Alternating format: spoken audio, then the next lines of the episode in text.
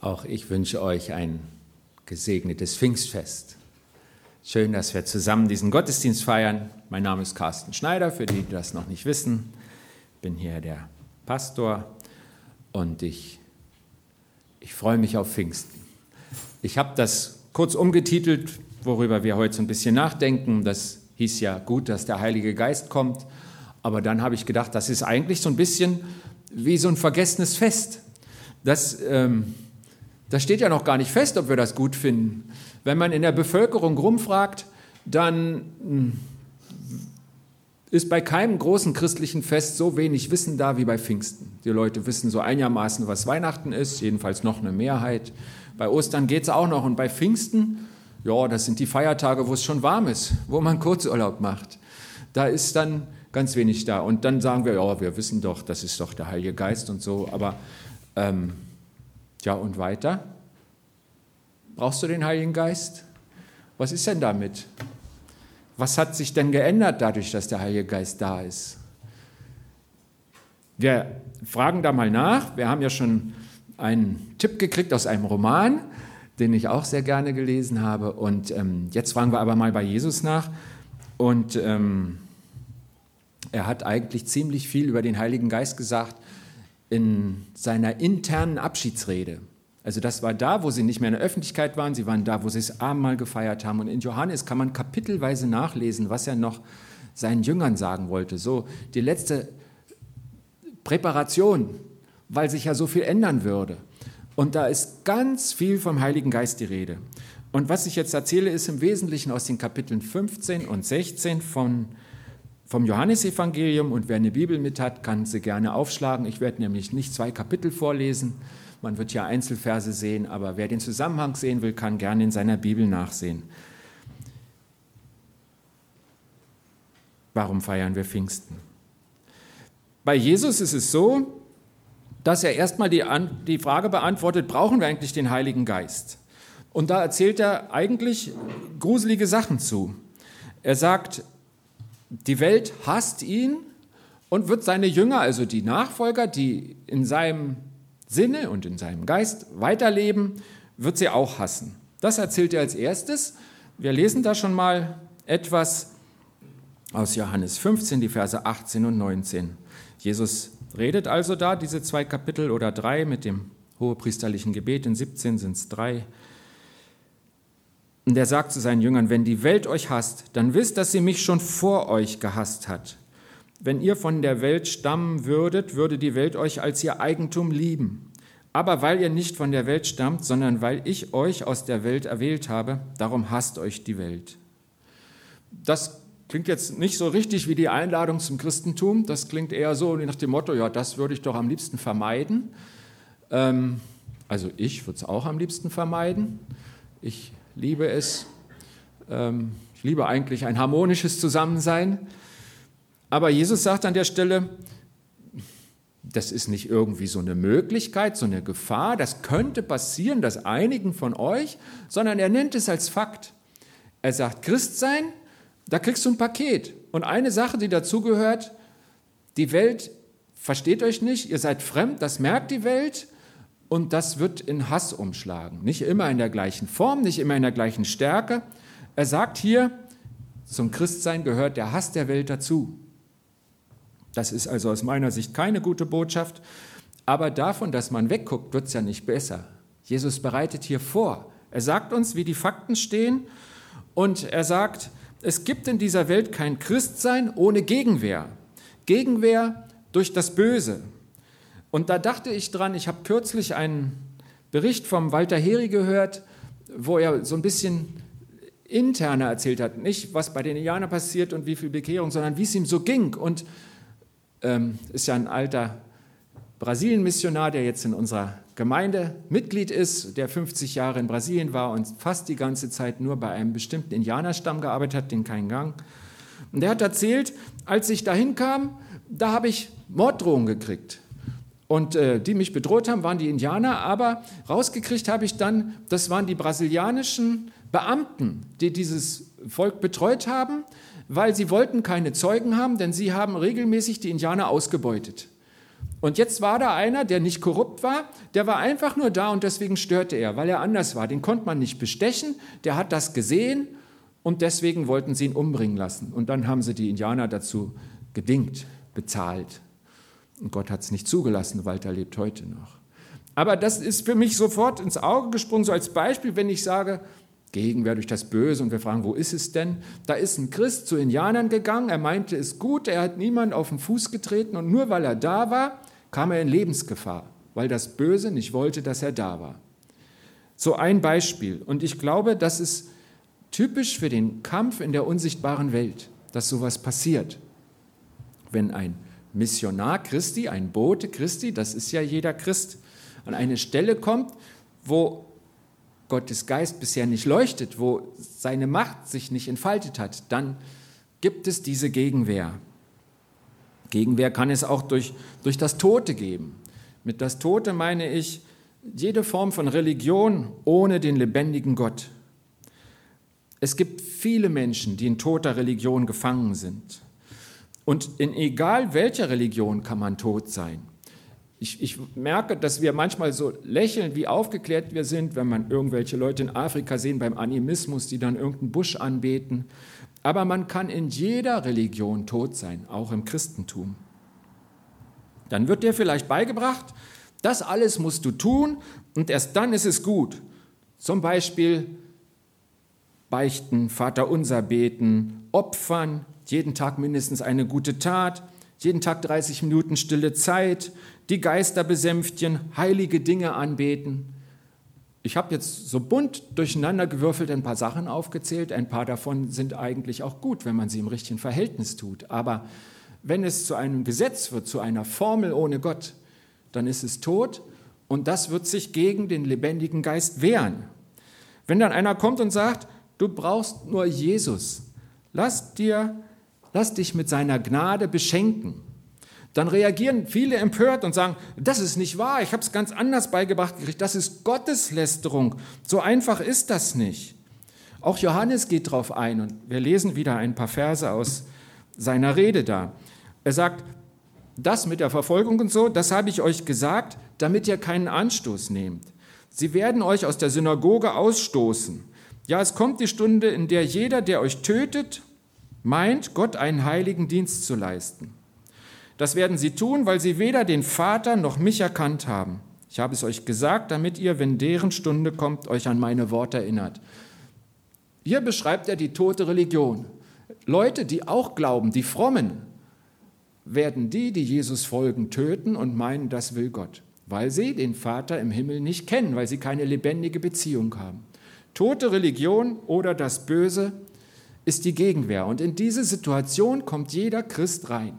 Und wenn du sagst, ich bin aber ein ganz leiser Christ und ich zeig's gar nicht, es ist für dich trotzdem genauso wahr. Es ist die Situation des Christen. Entweder du bist nicht wirklich Christ oder du lebst in dieser Welt der Gegenwehr.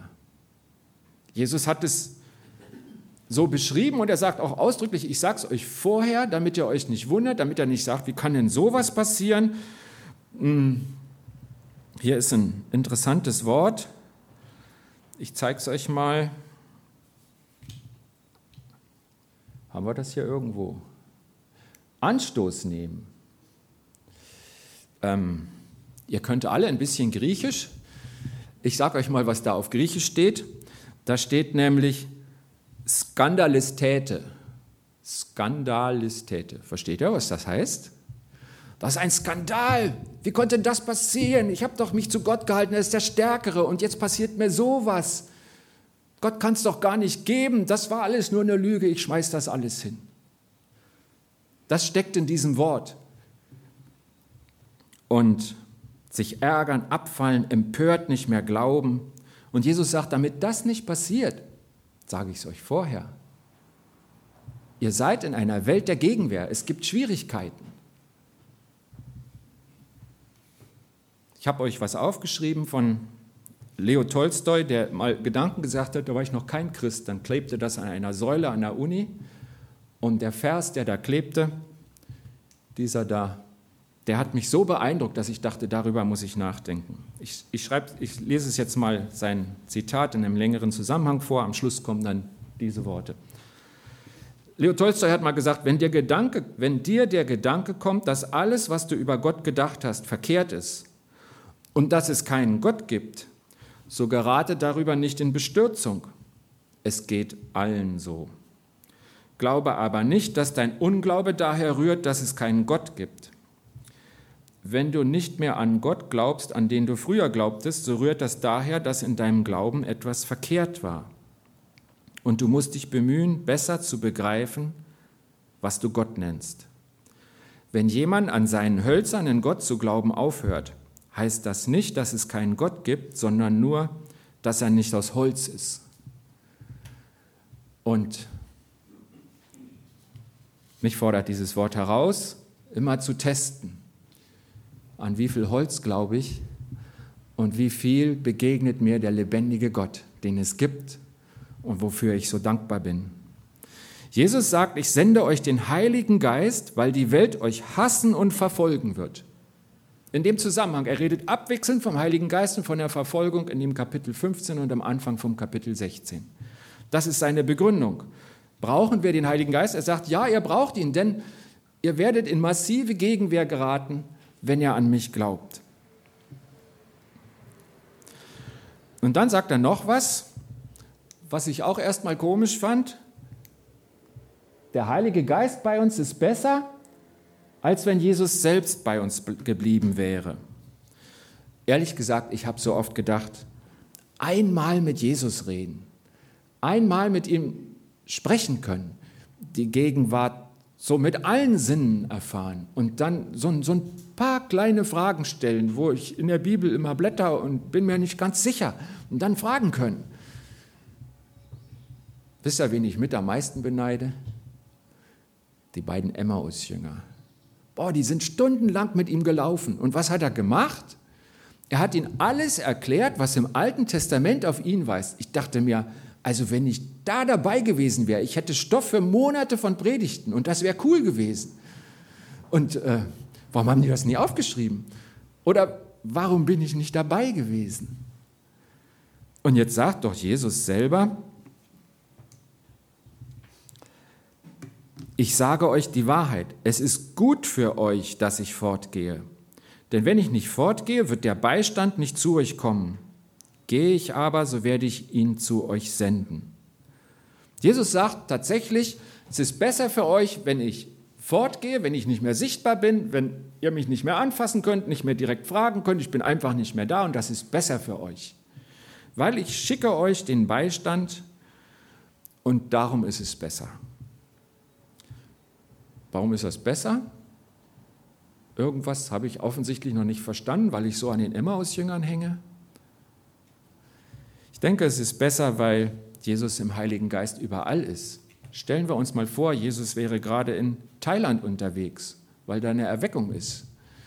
Dann hätte ich keinen Kontakt zu Gott, es sei denn, ich reise nach Thailand. Und da bin ich ehrlich gesagt nicht so oft. Das wäre richtig selten.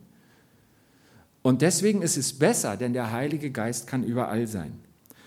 Und das Zweite, und das ist mir auch ganz wichtig, Jesus sagt, wenn der Heilige Geist kommt, dann geschieht eine völlig neue Dimension. Er sagt nämlich, durch den Heiligen Geist wohne ich in euch. Einer meiner Lieblingsverse in der Bibel steht in Römer 5, Vers 5, da steht, die Liebe Gottes ist ausgegossen in unsere Herzen, in dein Herz, in mein Herz, durch den Heiligen Geist, der uns gegeben ist. Unser lebendiger Gott in der Form des Heiligen Geistes wohnt in deinem Herzen, wenn du Jesus angenommen hast. So nah kann dir keiner sein, der direkt neben dir ist, wie dein Ehepartner oder wer auch immer.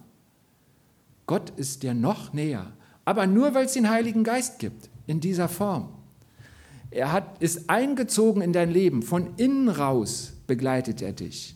So nah, wie es niemand im Alten Testament erlebt hat, so nah, wie es kein Mensch dir sein kann. Und weil Jesus das wusste, sagte er, es ist besser für euch, dass ich gehe. So, Jesus, aber jetzt fragen wir noch, was macht denn der Heilige Geist? Was macht denn der Heilige Geist eigentlich? Wir haben jetzt verstanden, er musste kommen und irgendwie ist er auch da, aber was macht er denn eigentlich? Und jetzt sehen wir das Wort Beistand, das hatten wir schon mal gehört, das ist derselbe Vers wie eben, und ähm, Beistand. Das Wort benutzt er mehrfach, als er vom Heiligen Geist geredet hat in seiner Rede, nicht nur an dieser Stelle. Auf Griechisch steht da auch wieder ein Wort, wo wir jetzt nicht gleich hören, was es heißt, Parakletos. Und das hat die Bedeutung Beistand, Helfer, Fürsprecher. Luther übersetzt mit Tröster. Und Jesus gibt dem Heiligen Geist diesen Namen, weil er das Programm zeigt, weil er sagt, passt mal auf, ich sage euch, was der machen wird. Das ist der, wie soll ich sagen, wenn euch der Feuerwehrmann begegnet, dann wisst ihr, was der für eine Funktion hat. Ihr wisst, wenn es brennt, ist der wahnsinnig wichtig und er weiß, was zu tun ist. Und so hat Gott gesagt, der Heilige Geist hat einen Namen. Das ist nämlich der Parakletos. Und der wird euch beistehen, der wird euch helfen, der wird euch trösten, der wird für euch sprechen. All das erklärt Jesus auch an anderen Worten. Er wird dein unaussprechliches Seufzen übersetzen, sodass es wie ein direktes Wort zu Gott fließt, der dich versteht. Das tut der Heilige Geist.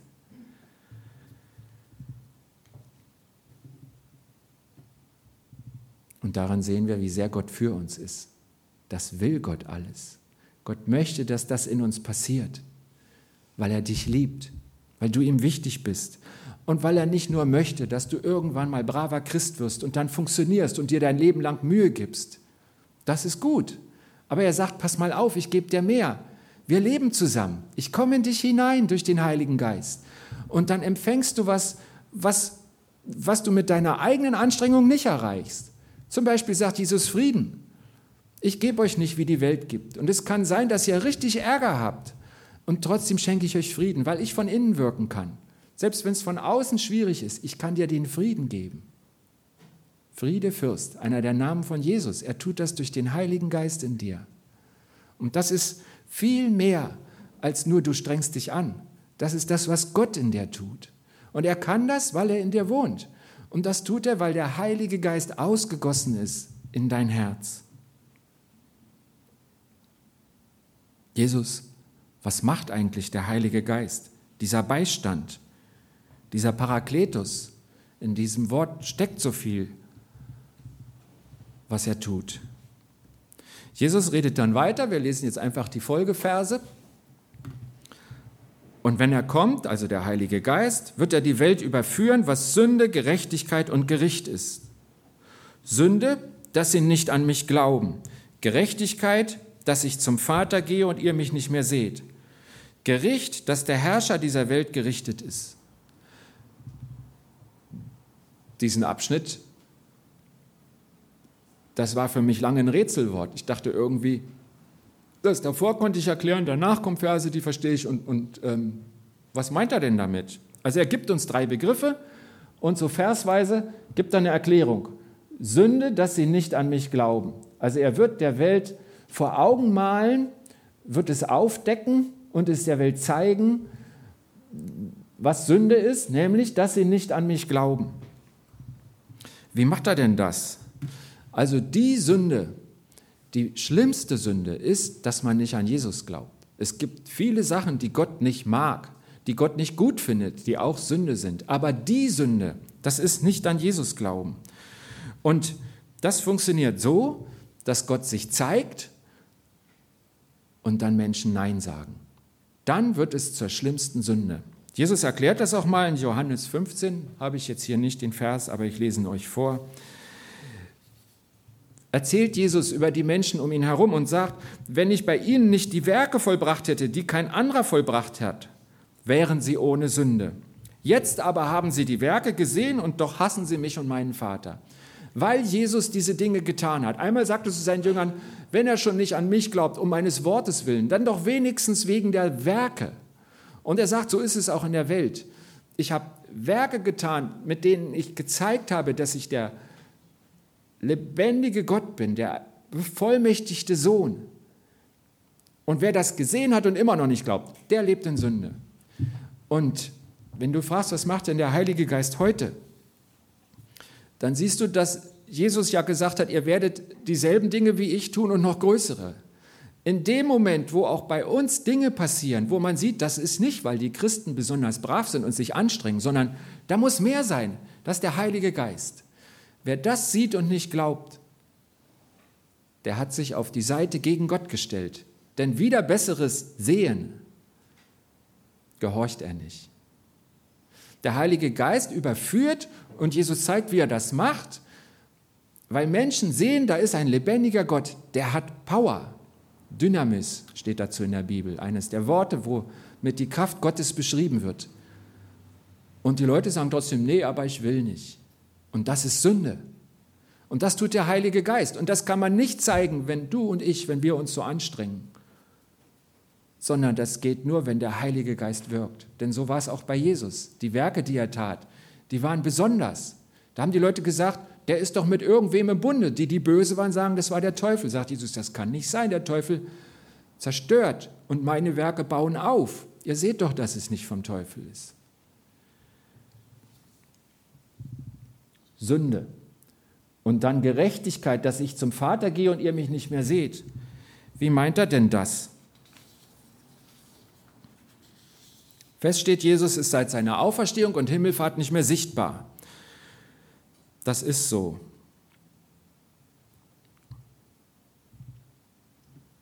Und woran sehen die Leute da Gerechtigkeit? Man muss sich an ein altes Wort denken, was Gott über Abraham gesagt hat. Altes Testament, viele, viele Jahre vor Jesus. Aber einer, der heißt Glaubensvater, ein Vorbild im Glauben. Und über den steht in der Bibel, 1. Mose 15, Vers 6, Abraham glaubte dem Herrn und der Herr rechnete es ihm als Gerechtigkeit an. Merkt er, hier wird Gott nicht mit einem Titel bezählt, der Allmächtige Abraham glaubte Gott, sondern in der Bibel wird ein Beziehungswort benutzt. Abraham hatte einen Herrn. Abraham hatte diesen Gott angenommen und diente ihm.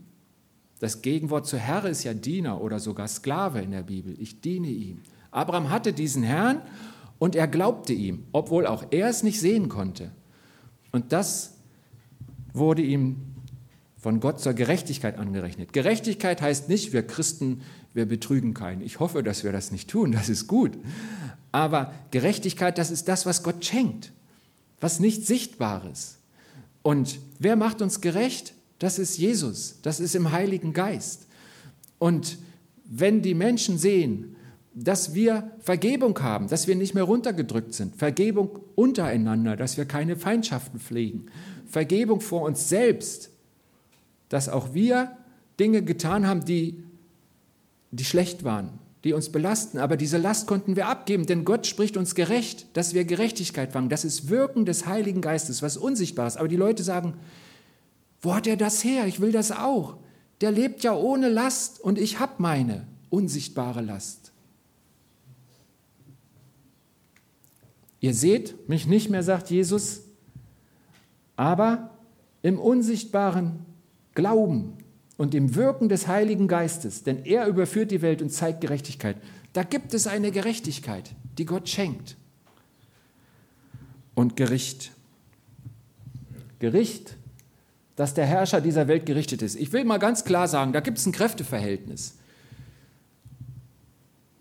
Da bin ich, ein Mensch. Und eins ist klar, ich bin schwächer als der Teufel. Ich brauche mich mit dem nicht anzulegen, das geht nämlich schief. Ich habe nicht seine Kraft, bin nicht unsichtbar, ich sehe Dinge, die nicht, die er sieht. Ich, ich bin schwächer als der Teufel und das Böse.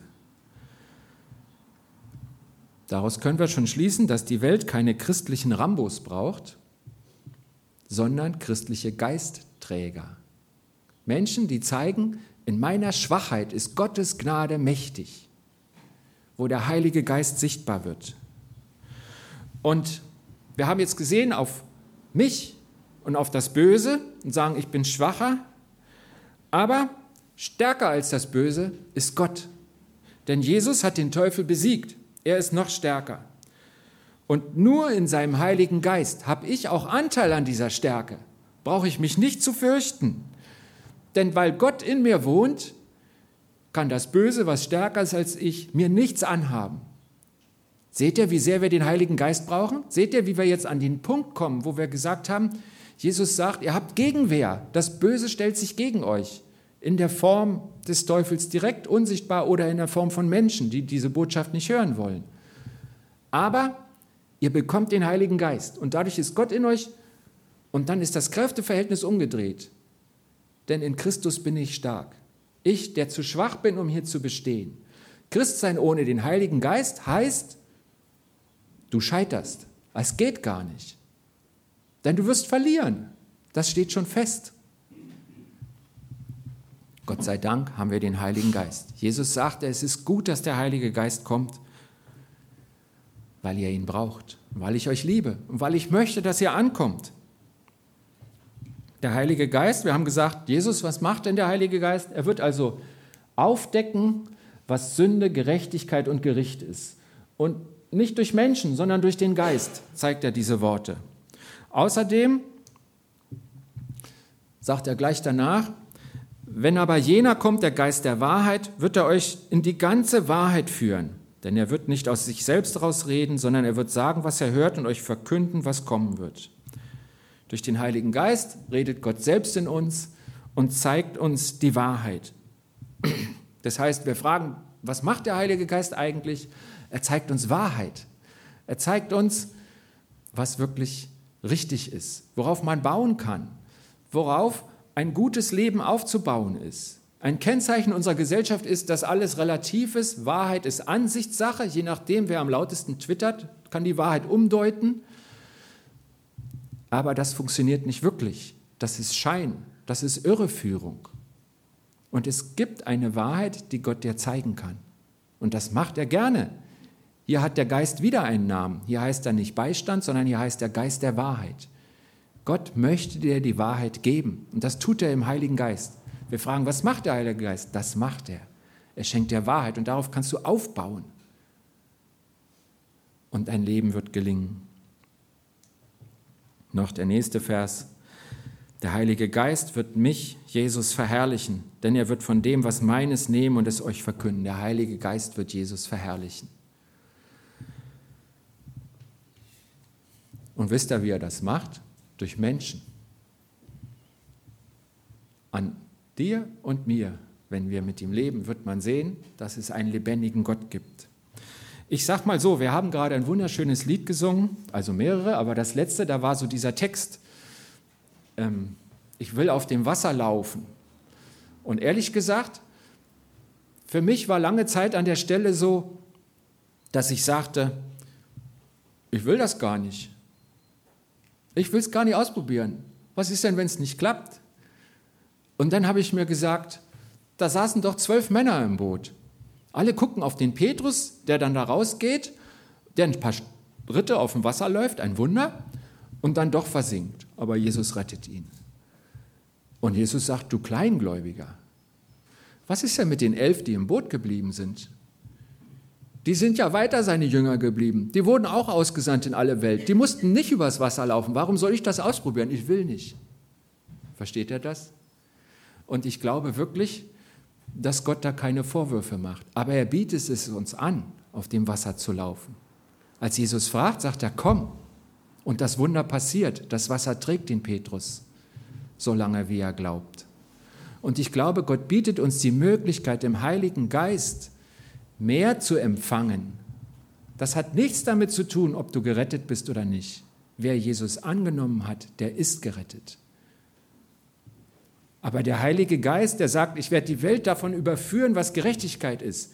Ich werde zeigen, was Sünde ist, weil ihr Dinge tut wie ich, Jesus, und mehr.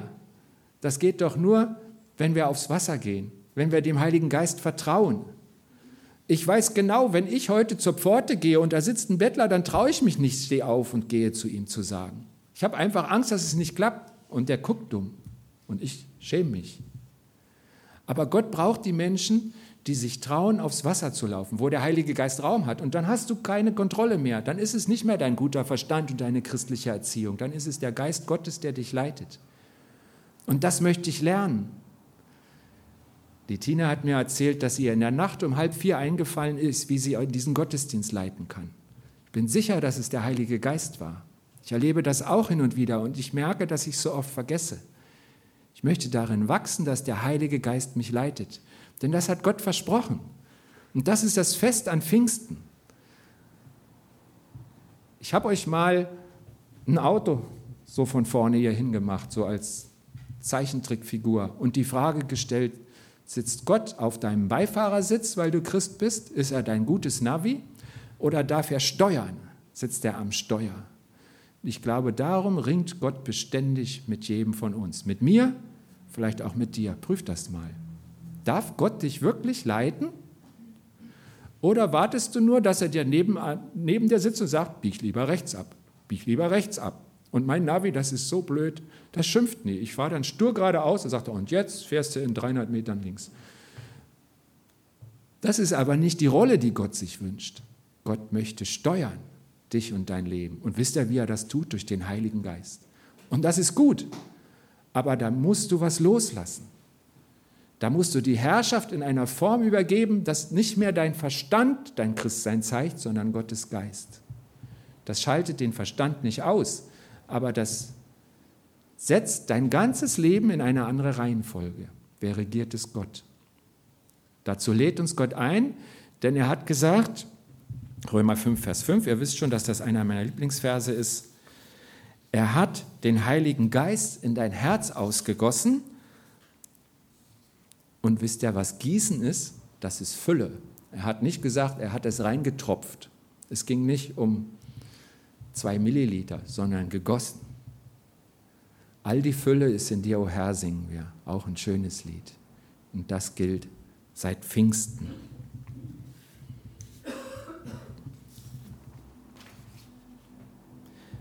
Jetzt komme ich doch zu dem Titel, den diese Predigt eigentlich haben sollte. Gut, dass Gott den Heiligen Geist ausgegossen hat denn er bringt mich zu Jesus. Am Anfang oder immer näher. Das ist Wirken des Heiligen Geistes. Er zeigt mir die Wahrheit über Gott und über mich. Und das ist gut. Ich habe ein Fundament, was im Leben trägt, was nicht auf Lügen aufgebaut ist. Er lässt mich das tun, was Gott gefällt. Und ohne den Heiligen Geist können wir Gott nicht gefallen. Das steht auch in der Schrift. Die Frage an mich ist, lasse ich Ihnen mir das tun, was Gott gefällt? Lass, gebe ich dem Heiligen Geist Raum, dämpfe ich ihn nicht. Der Heilige Geist ist das große Geschenk Gottes an uns, für jeden Christen, für die Zeit von seiner Himmelfahrt bis zu seiner Wiederkehr. Und wir brauchen den Heiligen Geist. Und ich bin gerne mit euch darin unterwegs, dass wir uns gegenseitig daran erinnern, uns berichten von guten Erfahrungen, die wir machen und uns vom Heiligen Geist leiten lassen. Und dass wir miteinander Gott für den Heiligen Geist in uns danken. Ich bete. Vater im Himmel, du bist die Liebe, du bist auf unserer Seite, du bist für uns. Das war ganz schön teuer, denn wir hatten es versaut.